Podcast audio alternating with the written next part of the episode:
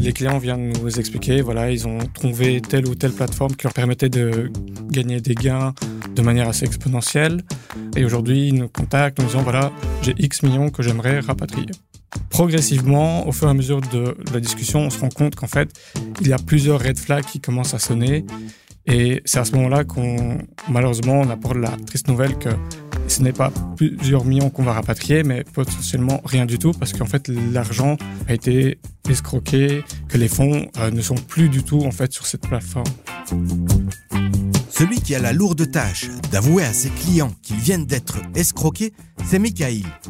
Avec son associé Marem, il a créé un cabinet juridique spécialisé dans le rapatriement de crypto-monnaies. C'est ce qu'on appelle la compliance finance, mais décliné au monde dérégulé des crypto-monnaies. Dans cet épisode, le 35e de la série Tracker, Marem et Michael vont nous expliquer comment ils s'y prennent pour traquer les arnaqueurs en tout genre, très actifs sur le net et en particulier dans le secteur des cryptos.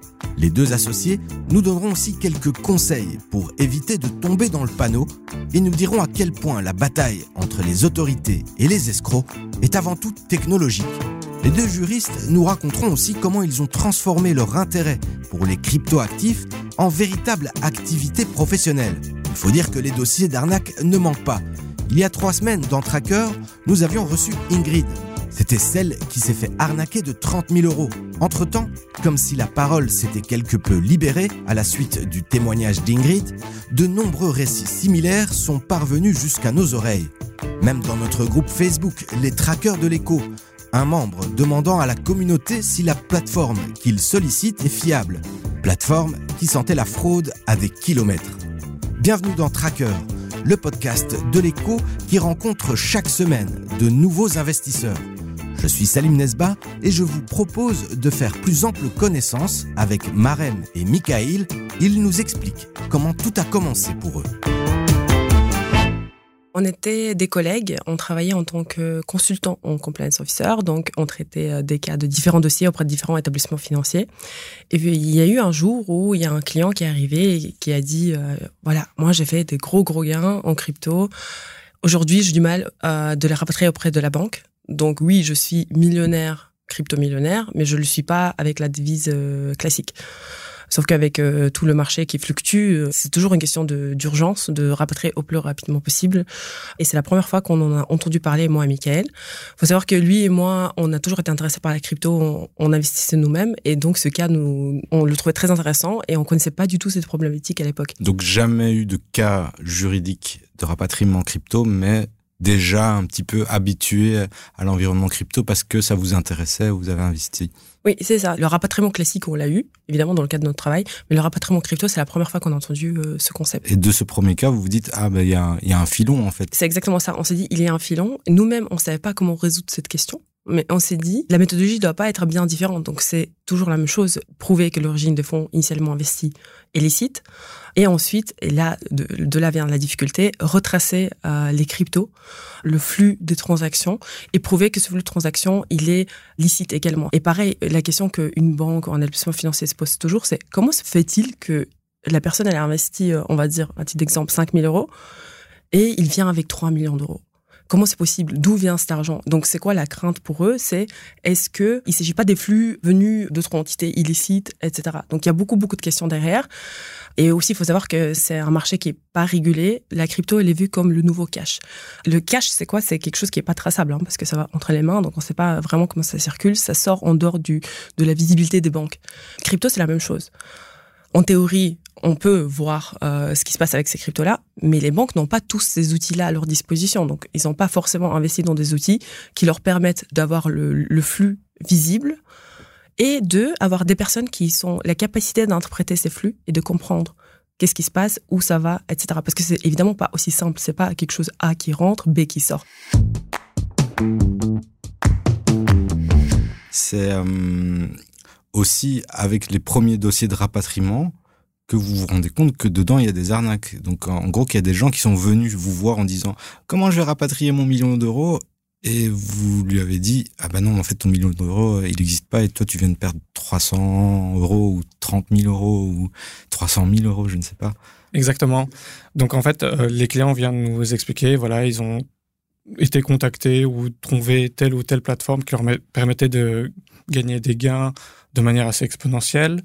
Donc ils ont commencé avec une première mise de départ et aujourd'hui ils nous contactent en disant voilà j'ai X millions que j'aimerais rapatrier. Et donc ce qu'on fait c'est qu'on prend le temps, on écoute un peu le processus dans lequel la personne s'est inscrite, donc euh, quelle plateforme, quel moyen a-t-elle utilisé?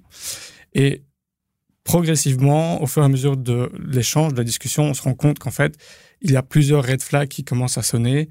Et c'est à ce moment-là qu'on, malheureusement, on apporte la triste nouvelle que ce n'est pas plusieurs millions qu'on va rapatrier, mais potentiellement rien du tout, parce qu'en fait, l'argent a été escroqué, que les fonds euh, ne sont plus du tout en fait sur cette plateforme. Et c'est aussi à ce moment-là que les victimes d'arnaque se sentent coupables, comme nous l'ont expliqué plusieurs personnes flouées par des escrocs. Nous vous glissons dans les notes de cet épisode l'enquête sous forme de bande dessinée que notre journal a réalisée et le lien vers l'épisode 33 de Tracker où Ingrid nous a raconté comment elle s'est fait voler plusieurs dizaines de milliers d'euros en faisant confiance à une plateforme frauduleuse. Et les personnes qui vont tomber dans le piège, c'est d'habitude les personnes qui n'ont aucune expérience en crypto, mais ils voient la popularité de la crypto. Euh, on entend tous les histoires d'un pote ou euh, d'un oncle qui a gagné des millions. Et cet effet de proximité fait que nous aussi on a envie de participer à ça, mais on n'a pas envie de perdre notre argent. Et vu qu'on s'y connaît pas, Qu'est-ce qui est plus safe? C'est de passer à un moyen classique, c'est-à-dire on va trouver un fonds d'investissement. Sauf qu'ici, on ne le trouve pas, c'est eux qui nous trouvent. Dans ce cas, ils sont démarchés. Et en fait, dans notre cas, ce qui s'est passé, c'est que ces professionnels-là, ils n'ont pas demandé d'envoyer des fonds classiques qui, eux, ensuite auraient acheté des cryptos euh, pour investir. Ils ont demandé à cette personne d'acheter directement des bitcoins qui ensuite allaient être utilisés comme des moyens d'investissement. Donc, euh, on les a pris par la main, ils ont pris le, le contrôle sur l'ordinateur, ils ont dit tu crées ton wallet, etc. Donc, ils sont en possession de ces bitcoins qui peuvent circuler comme ils veulent, dont l'origine est licite et ils peuvent faire ce qu'ils veulent. Et donc, euh, ça devient intraçable. Et alors, les autres euh, éléments, c'est aussi, ben, on va vous donner euh, 4000 euros. Euh, vos premiers gains, on va vous donner déjà. Et donc, on donne une somme. Et donc, je pense que votre plus gros dossier en argent, c'était 100 000 euros, je pense, le petit cadeau qu'on donnait. C'est ça. Donc, en fait, là, donc, dans, dans ce gros dossier, on est sur à peu près 2,5 millions qui ont été escroqués. Et tout le processus a été totalement progressif. On a commencé avec des montants de 100 euros, 1000 euros, etc. Et à un moment est arrivé donc ce palier psychologique des 100 000 euros où euh, la personne ayant déjà investi plusieurs montants a demandé écoutez, est-ce que je peux rapatrier les 100 000 euros pour être assuré? Et là, les scammers ont été suffisamment malins pour l'autoriser. Donc, ils ont effectivement fait un virement de 100 000 euros. Et lorsque la personne a reçu ces 100 000 euros, elle été suffisamment en confiance que pour envoyer 100 000, 200 000, 300 000. je crois que le plus gros virement était 800 000. Et évidemment, c'est par la suite qu'elle n'a plus pu euh, récupérer ses fonds, en fait. Mais donc, c'est vraiment très insidieux, en fait. Ce n'est même pas une garantie, le fait de savoir que vous avez pu récupérer une fois les fonds. Ce qui est aussi insidieux, c'est cette pression psychologique qu'on met. Bah, écoutez, bah, c'est à vous de décider. Hein, euh, enfin, et là maintenant, il faut y aller. Euh. C'est ça, le marché est ouvert, euh, c'est le moment ou pas. Donc, vous ratez l'opportunité, dommage. Mais oui, c'est très dur en fait, psychologiquement. Marem et Michael font ce qu'on appelle de l'analyse on-chain, c'est-à-dire qu'ils vont dans la blockchain d'une crypto-monnaie pour suivre les transactions frauduleuses et tentent de tracer les flux financiers. Une opération qui nécessite bien sûr des compétences poussées dans la sphère des crypto-monnaies, mais aussi des logiciels coûteux et des machines très performantes pour aller aussi vite que les voleurs. On y parle souvent de scam, qui vient de l'argot anglais et qui veut dire escroquerie, et de wallet, soit le portefeuille des investisseurs crypto. Comment vous faites pour euh, rentrer dans cette blockchain et quelles informations on peut avoir et est-ce qu'in fine on peut identifier physiquement euh, les gens? Dans les scams, donc la personne donc est invitée à faire euh, ce virement euh, crypto. Donc, comme on disait au début, souvent, elle doit créer un compte euh, sur un des major exchanges et donc puis faire ce transfert vers un autre wallet. L'avantage, c'est que lorsqu'elle opère ces transactions, c'est qu'il y a des wallets qui peuvent identifier et donc tous ces premiers éléments constituent justement des bases d'analyse. Et en fait, à partir de ça, on peut remonter le flux des transactions. La complexité euh, se crée lorsque il y a des échanges entre des cryptos. C'est toutes des techniques d'offuscation, de layering, euh, le fait de rajouter des couches sur des couches. C'est toute une toile d'araignée qui se dresse. Du premier wallet, on split sur deux wallets. Un wallet, on va échanger. Donc ici, on imagine, on a des bitcoins qu'on échange contre des ethers. Et in fine, il y aura toujours un compte final de destination. Donc le compte des escrocs à partir duquel justement eux ils euh, se servent en fait de, de ces fonds. Et donc tout Ça l'enjeu part de 1, Oui. ça va dans X Y Z des dizaines, centaines de directions pour revenir à un point. une deuxième direction en fait. C'est ça. Un deuxième point. Et donc, nous, ce qu'on permet aux victimes, c'est justement de leur dire, écoutez, aujourd'hui, vos fonds sur, son, sur cet exchange, ça leur permet en fait de savoir vers quoi diriger leur- leurs actions. Parce que parfois aussi, on peut être amené à se dire, oui, voilà, j'ai utilisé cette plateforme, mais en fait, les fonds ne sont plus du tout sur cette première plateforme. Et donc, euh, on perd beaucoup de temps à s'adresser en final à la mauvaise plateforme. Et donc, voilà, l'idée ici, c'est vraiment de gagner du temps, même de directement peut-être adjoindre dans sa plainte de police, écoutez, voilà, je sais que mes fonds sont sur cette plateforme, serait-il possible, voilà, de, de geler les fonds, euh, de, Ça, monsieur et madame tout le monde ne peut pas faire. Il faut avoir euh, d'une part des compétences et d'autre part, il faut utiliser des outils qui sont très compliqués. Totalement. C'est un outil qui permet en fait justement de faire donc l'analyse on-chain. Il faut savoir déjà évidemment que toutes les blockchains ne sont pas identiques. Le Bitcoin a ses spécificités, la blockchain Ethereum a ses spécificités. Sur la manière de prouver les enfin de vérifier Exactement. les transactions. Exactement. Et, les- et justement, c'est aussi une technique d'offuscation, de layering, c'est d'utiliser plusieurs euh, euh, réseaux, différentes blockchains, afin oui, de rendre plus opaques ces flux de transactions. Donc, il faut ces outils, mais il faut également donc l'expertise que pour pouvoir dresser tout ce chemin en fait. En plus des compétences techniques, informatiques ou encore juridiques, nos deux crypto-détectives ont dû apprendre, dossier après dossier, à être diplomates quand ils annoncent la mauvaise nouvelle à leurs clients. Et même si le monde de la crypto-monnaie n'est régi par aucune règle, la loi ne leur donne pas le pouvoir de tout faire pour poursuivre les délinquants. Vous, dans vos activités, il y a un disclaimer. Vous pouvez enquêter jusqu'à un certain point. Exactement. C'est-à-dire que nous, on va pas récupérer les fonds. On ne dit pas à la personne, on va aller récupérer tes fonds. C'est ça, vous donnez pas de garantie Non. de récupération des fonds. Non, parce que ça ne dépend jamais de nous. À, à terme, ça dépend de la police, des, des actions judiciaires, etc. Donc nous, tout ce qu'on peut faire, c'est aider l'action judiciaire. On peut aider à apporter la preuve de l'identification où se trouvent ces fonds-là. Chose que la police pourrait aussi faire s'ils font appel à, des investigateurs ou s'ils ont eux-mêmes un outil et qu'ils savent le manier. Mais donc nous, ce qu'on fait, on aide la personne à accélérer le processus en retraçant les fonds et en disant aujourd'hui, elle se trouve ici, tu fais ce que tu veux avec cette information et tu regardes ce qui se passe. Jamais on pourrait prétendre à récupérer ces fonds-là. Qu'est-ce que vous faites une fois que vous avez cette information? Vous, vous la rajoutez au dossier, donc vous allez voir la police judiciaire. Le client, il est arrivé avec un problème, on résout le problème de l'identification. Après, on ne le laisse pas dans la nature comme ça parce qu'on a peur qu'il retombe euh, sur des escrocs, même s'il a ce document euh, entre les mains qui fait foi. On le dirige vers des cabinets d'avocats qu'on connaît, qui sont spécialisés dans, dans la conformité financière.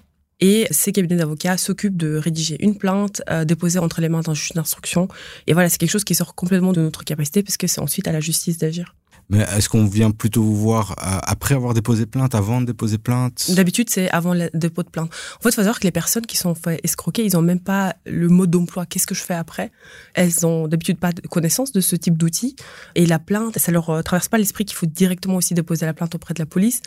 Surtout par rapport euh, au fait qu'il est possible que leur identité soit ensuite usurpée. Il faut aussi qu'ils préviennent ça, que la carte d'identité a été partagée, l'adresse du domicile a été partagée, etc. Donc ça, c'est aussi un accompagnement qu'on donne parce que lorsqu'ils nous contactent, c'est tout simplement pour les aider à rapatrier. Et puis on leur explique la situation. Mais voilà, nous ne sommes pas des avocats. On doit évidemment les diriger vers des personnes compétentes qui ensuite euh, s'occupent de la suite du processus. Cette semaine, pas de scan de portefeuille.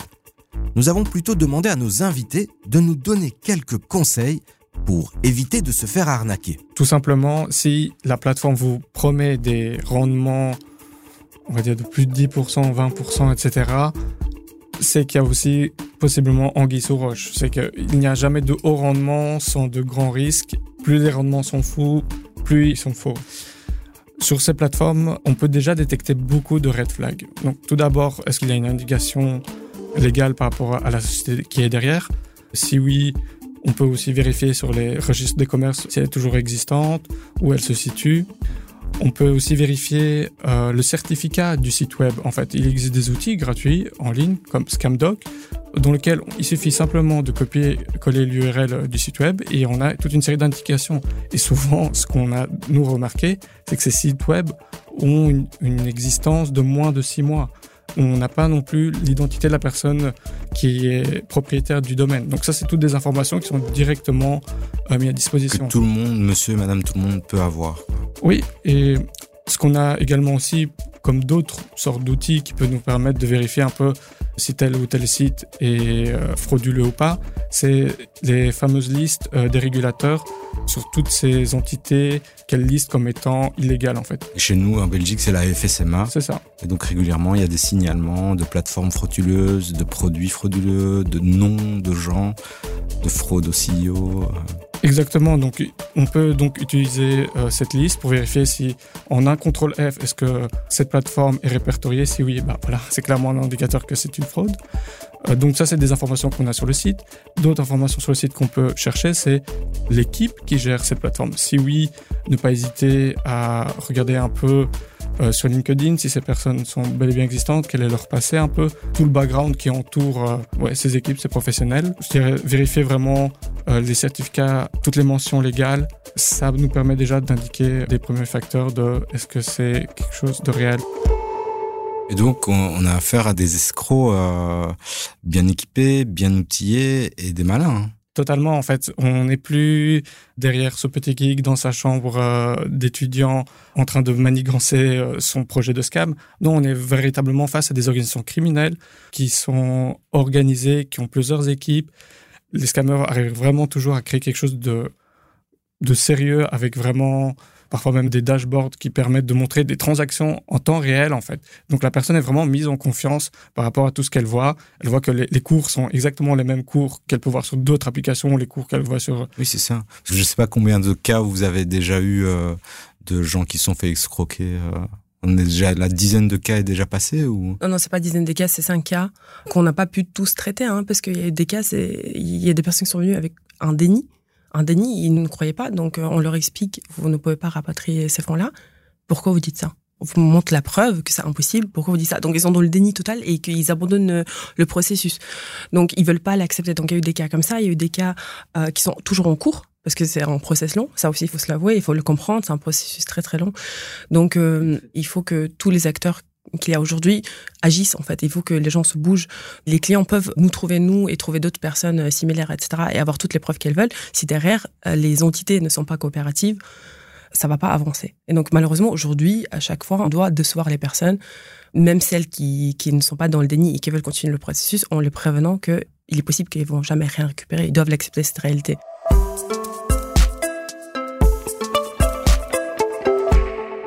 Et vous, le, fait de vivre ces histoires euh, très négatives de l'intérieur, est-ce que ça a altéré votre euh, envie d'investir dans les cryptos? Non, pas forcément, parce que nous, c'est notre métier aussi d'investiguer, donc vérifier derrière si quelque chose euh, vaut le coup d'investissement, etc. On a déjà cette habitude un peu d'investigation, donc on sait où on met notre argent. Et pour ajouter aussi, il y a une différence entre j'investis et je donne mon argent à quelqu'un qui a investi pour moi. Et c'est aussi un peu paradoxal vu que l'idée de la blockchain des crypto-monnaies c'est de ne pas avoir d'intermédiaire. Donc rajouter un intermédiaire, souvent ici on se retrouve dans des cas de fraude, de scam. Ce qu'il dit c'est vrai, c'est pas de l'argent contrôlé. On n'est pas protégé en tant que consommateur en crypto parce qu'il n'y a pas de régulation. Donc donner des cryptos, c'est comme si tu donnes euh, ton iPhone entre les mains de quelqu'un et t'espères qu'il va pas se barrer avec. c'est vraiment ça en fait. C'est l'heure de la question au tracker de l'écho comme chaque semaine, nos invités vous posent une question à laquelle vous pouvez répondre sur notre groupe Facebook Les Traqueurs de l'écho ou par mail à l'adresse podcast at La parole est à Marem. J'aimerais demander aux trackers de l'écho pour quelles raisons elles investissent en crypto-actifs? Est-ce que c'est pour faire des gains à court terme et dans l'objectif ensuite de rapatrier les fonds et avoir des devises financières classiques? Ou c'est dans l'idéologie de maintenir les cryptos et vivre dans le futur euh, en dépensant la, crypto comme une monnaie euh, classique. Envie de répondre à Marem? Rejoignez notre groupe Facebook Les Traqueurs de l'écho et postez-y votre réponse. Vous pouvez aussi nous écrire à l'adresse mail podcast at Nous, on se retrouve la semaine prochaine pour le 36e épisode de Tracker et le tout premier épisode de Tracker Plus, une série de podcasts à retrouver en exclusivité sur notre site leco.be où cinq professionnels de la finance nous révèlent leur stratégie d'investissement. C'était Salim Nesba pour Tracker, le podcast de l'écho qui suit chaque semaine de nouveaux investisseurs une émission préparée par Florent Schaus et réalisée par Julie Garrigue et Ondine Weres.